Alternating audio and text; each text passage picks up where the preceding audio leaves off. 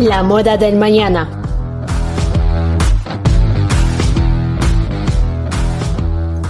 Un espacio creado con el objetivo de concientizar en donde discutiremos algunas consecuencias que genera la industria de la moda en el mundo. Capítulo 4. Medio ambiente versus moda. El ser humano es el principal responsable del cambio climático y la contaminación. Nuestras actividades y estilos de vida tienen un impacto directo sobre el entorno natural. La industria textil es una de las mayores culpables del desperdicio de agua a nivel mundial y para empeorar las cosas, la producción de tejidos para fabricar ropa provoca el 20% de la contaminación de agua potable en todo el mundo. Este sector representa además el 10% de las emisiones de gases de efecto invernadero una cifra superior a la suma de las emisiones generadas por los aviones y los barcos de mercancías. Además, el lavado de los materiales sintéticos necesarios para la producción de ropa genera 500.000 toneladas de microfibras que terminan en los océanos. Delfina Claverier es una diseñadora que también es la creadora de Ornamento Art, una marca de moda sustentable que busca generar relaciones de trabajo justas éticamente en las que se confeccionen prendas intervenidas de forma artesanal, pudiendo de esa forma apreciar el desgaste propio de los pigmentos naturales. Ornamento Argentina de Delfina Claveri se crea indirectamente por la problemática de la diseñadora en expresar, explotar sus molestias, miedos, cuestionamientos y reclamos mentales internos hasta crearlas y encontrar por fin un medio para hacerlo. Ornamento nació cuando después de fuertes contradicciones personales decidí dedicarme a la moda. Más que nada en razón de querer crear la relación entre la industria de la moda, la expresión, la conciencia y el respeto.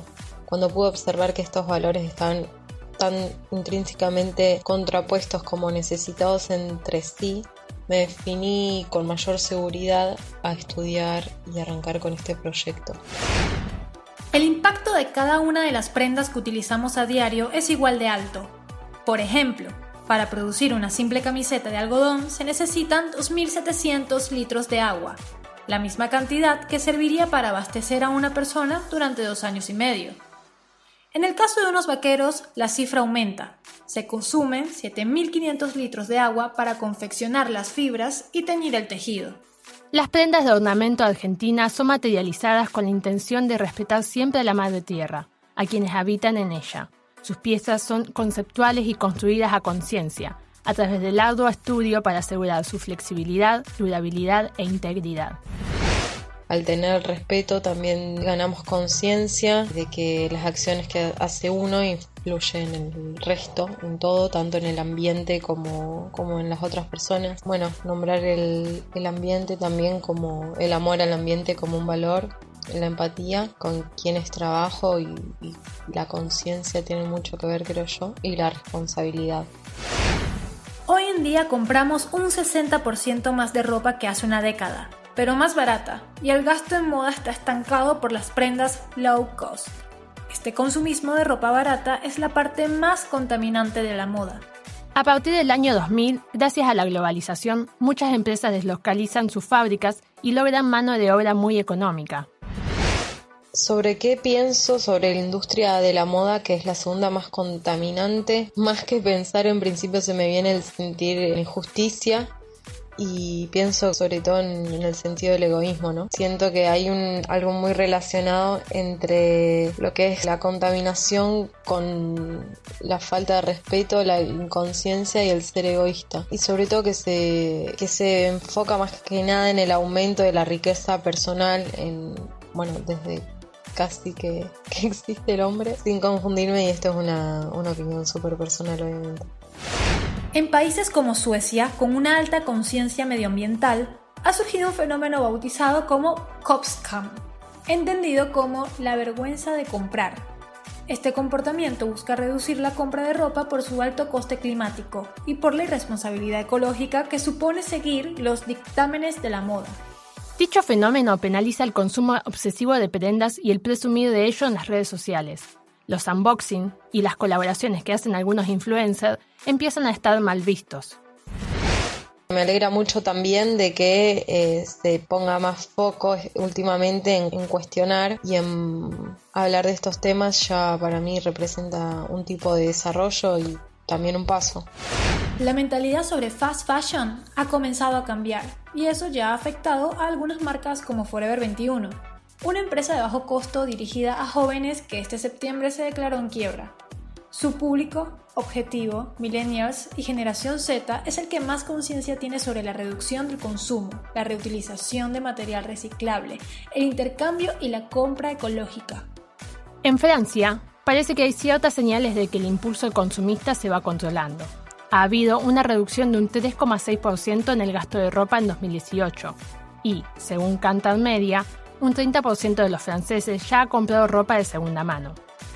A escala global aparecen nuevos negocios, alquiler de armarios o de prendas como Rent the Runway, la creación de líneas ecológicas dentro de grandes marcas de moda rápida como Arket de H&M o la innovación en el uso de materiales más resistentes como el Block Stretch de Uniqlo, por ejemplo buscando y queriendo definir estas palabras, sustentable o sostenible, encuentro de que significa más que nada que se puede sostener por sí mismo gracias a condiciones económicas, sociales y ambientales. Además agregaría esta definición que es la más recurrente, los valores que mencioné antes como la empatía, creo que también lo sustentable es mérito de la conciencia y lo que se sostiene también con el tiempo se alimenta de respeto, de la creatividad y del diseño que estos crean como el marco fundamental y la estructura de lo que es en sí la belleza sostenible, se puede llamar.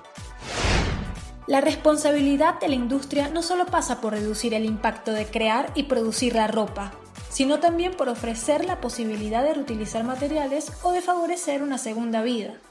Hoy, menos del 1% del material utilizado para producir ropa se recicla en ropa nueva lo que representa una pérdida de más de 500 mil millones de dólares en la industria debido a la falta de reciclaje y de la ropa que se tira en vertederos cada año.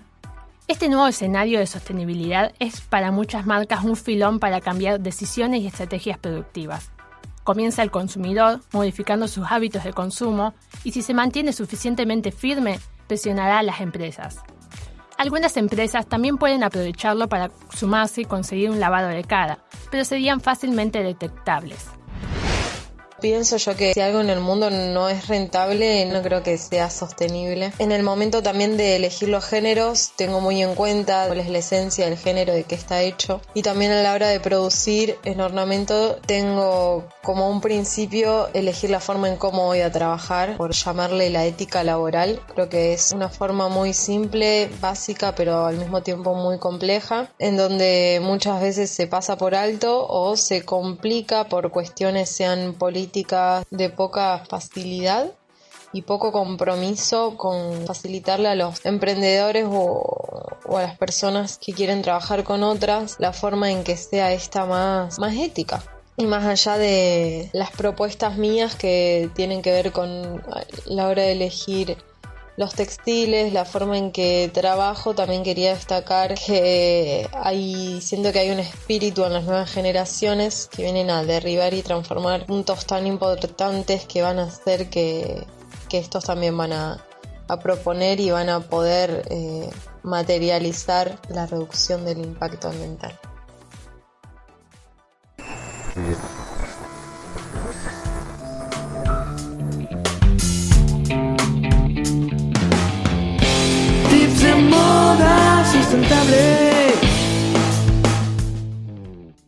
Si ya no te gusta ese pantalón o esa camisa, no la arrojes a la basura. Puedes darle una segunda oportunidad con el upcycling. ¿Lo has escuchado? Se traduce como reutilización creativa. Es el proceso de transformación de productos materiales en desecho, que no sirven o no son deseados. Se convierten en nuevos materiales o productos percibidos como de mayor calidad, de valor artístico o ambiental. Hay grandes marcas de ropa que apoyan este tipo de reciclaje como una iniciativa para ser más ecológico, como por ejemplo Zara.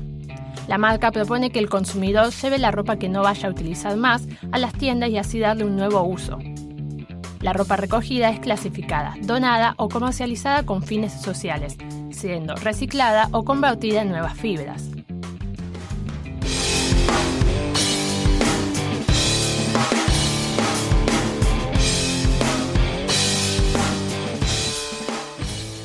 Hemos llegado al final del capítulo. En el siguiente hablaremos sobre la reutilización de telas y materiales reciclados para elaborar prendas de alta costura, con una entrevista a Jessica Puyo sobre su innovador proyecto Biótico Sustentable. Jessica también es la representante de Fashion Revolution Argentina y nos dará información sobre sus últimos proyectos.